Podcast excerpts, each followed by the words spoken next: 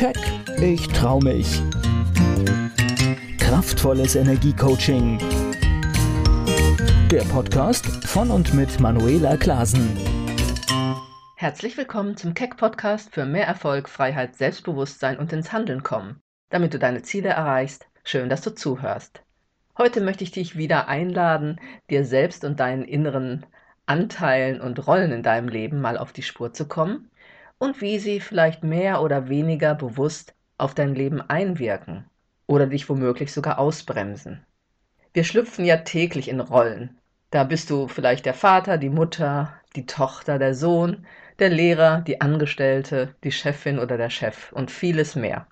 Du bist aber vielleicht auch der Perfektionist oder die chaotische, der träge oder gehetzte Anteil, Genau wie dein eigener Richter, der aggressive, der ängstliche oder die mutige.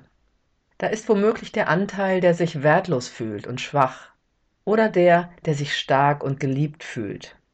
Wenn du deine inneren Anteile und ihre Energie kennst und weißt, wie sie auf dich und dein Leben einwirken, dann kannst du sie wirklich bewusst einsetzen und in den verschiedenen Lebenslagen für dich nutzen. Ansonsten passiert es oft, dass manche Anteile eher unbewusst dein Leben regieren oder auch torpedieren. Vor allem die verletzten Anteile in uns agieren oft aus dem Untergrund des Unterbewusstseins und wollen gesehen bzw. geheilt werden. Und dann schicken sie dir Stress oder Verhaltensmechanismen, die dir und deinem Leben nicht zuträglich sind. Über alle diese inneren Anteile und wie sie wirken, könnte man schon sehr ausführlich sprechen. Heute möchte ich dir aber erst einmal vier typische Rollen vorstellen, die du vielleicht loslassen solltest, wenn sie zu sehr dein Leben bestimmen. Wenn du sie sehr stark verkörperst, sie zu mächtig sind, können sie dein Glück ausbremsen und du solltest sie loslassen, um wieder mehr du selbst zu sein. Da ist einmal die gute Fee. Hm, hört sich doch erstmal schön an, sagst du vielleicht? Aber die gute Fee erfüllt nur die Wünsche anderer. Sie vergisst sich selbst und teilt die eigenen Bedürfnisse nicht mit. Kennt sie vielleicht noch nicht einmal. Das oft unbewusste Muster dahinter, ich muss die Erwartungen und Wünsche anderer erfüllen, um geliebt zu werden. Ich bin dafür verantwortlich, dass andere glücklich sind. Und du glaubst nicht, wie oft dieses unbewusste Gefühl im Coaching plötzlich zum Ausdruck kommt. Dann gibt es den inneren Macher oder auch Macho. Macher hört sich doch grundsätzlich auch gut an, aber im Übermaß ist es der Anteil, der scheinbar nie Hilfe braucht und glaubt, alles alleine machen zu müssen. Er hat aber oft die Erfahrung gemacht, wenig Unterstützung zu bekommen und musste früh viel zu viel Verantwortung übernehmen. Hilfe anzunehmen oder gar um Hilfe zu bitten, fällt ihm oft schwer. Einfach mal loszulassen oder abzuwarten und andere machen zu lassen, wäre ebenfalls eine neue Erfahrung. Und dann ist da die Diva. Die Diva schmollt schnell und ist beleidigt. Sie nimmt sehr oft alles persönlich und kann nicht wirklich differenzieren. Sie verkriecht sich dann vielleicht in ihrem Schneckenhaus und wartet, dass etwas passiert. Sie ist verletzt worden oder fühlt sich eben verletzt und bleibt aber oft in dem sie eigentlich blockierenden Gefühl gefangen und im Wartezustand. Und dann gibt es noch das brave Mädchen oder der brave Junge. Er und sie tun alles, was gefordert wird, um es anderen recht zu machen. Eben brav sein. Oder auch um positive Aufmerksamkeit zu bekommen. Dahinter steckt oft eine tiefe Sehnsucht nach Anerkennung und Liebe. Oder natürlich manchmal auch Angst vor Aggressionen, Gewalt oder Verurteilung durch andere. Das brave Mädchen, der brave Junge neigen auch schnell dazu, Schuldgefühle zu entwickeln. Und sie fühlen sich selbst oft nicht wichtig oder gar wertlos. Nun, Frage an dich. Wo findest du dich vielleicht gerade wieder? Vielleicht kommt dir irgendein Verhalten bekannt vor. Vielleicht auch nicht. Dann forsche nach deinen speziellen Rollen und inneren Anteilen, also denen, die dir nicht so gut tun. Letztendlich geht es immer um die Frage, ob du einem inneren Anteil in dir ein übermäßiges Gewicht gibst, was dich letztendlich von dir und deinem ursprünglichen Du Selbstsein entfernt hat. Das kannst du einfach einmal überprüfen, um dann bewusst entgegenzusteuern. Mache dir zum Beispiel eine Liste deiner inneren Anteile oder eben auch Rollen, die du in deinem Leben so wahrnimmst. Teile zum Beispiel dafür einen DIN A4-Zettel in zwei Spalten und schreibe sie in die linke Spalte auf dem Zettel auf. Um dann, wenn du das gemacht hast, mal bewusst den anderen Anteil und damit auch die Energie des anderen Anteils auf der gegenüberliegenden Seite zu beschreiben. Jetzt geht es erstmal vor allem um die inneren Anteile, nicht so sehr um die Rollen. Also wenn du zum Beispiel so einen ängstlichen Anteil in dir fühlst, steht diesem Anteil die Energie von Mut oder Selbstsicherheit vielleicht entgegen. Und das schreibst du dann auf die rechte Seite.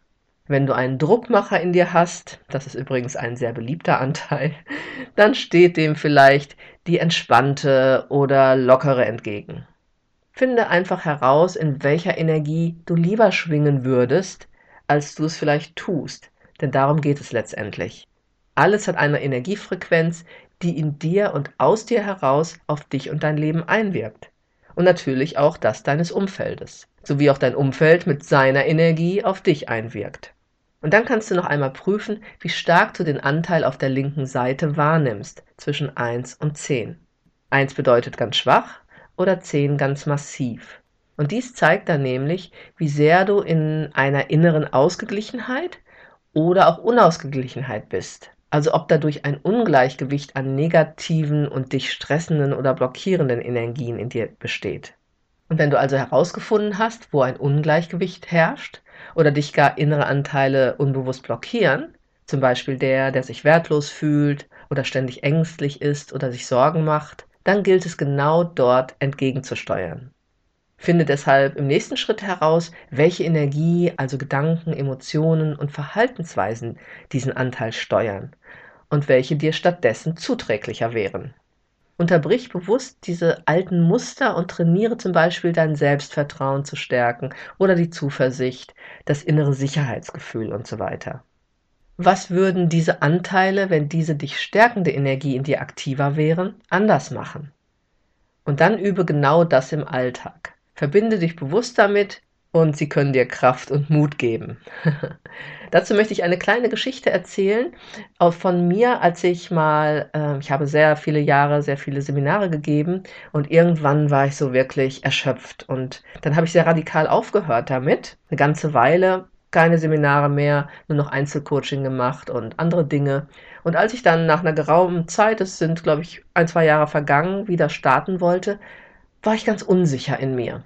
Und ich habe mich gar nicht mehr getraut, rauszugehen. Ich hatte auf einmal Versagensgefühle und ach, kommt überhaupt noch jemand und kann ich das überhaupt noch und solche Geschichten. Gleichzeitig habe ich zu dem Zeitpunkt ein Unternehmercoaching für mich gemacht, um eben wieder auch mich und mein Business auf ein neues Level zu heben.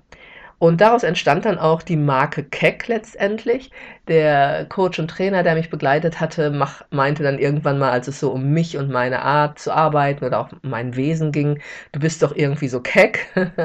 und das haben wir mit kraftvolles Energiecoaching Klasen dann verbunden. Aber da schwang natürlich eine Energie von Zuversicht, von äh, Motivation, von Humor und lustig sein und eben auch einfach ein bisschen frech sein, also sich was trauen mit drin.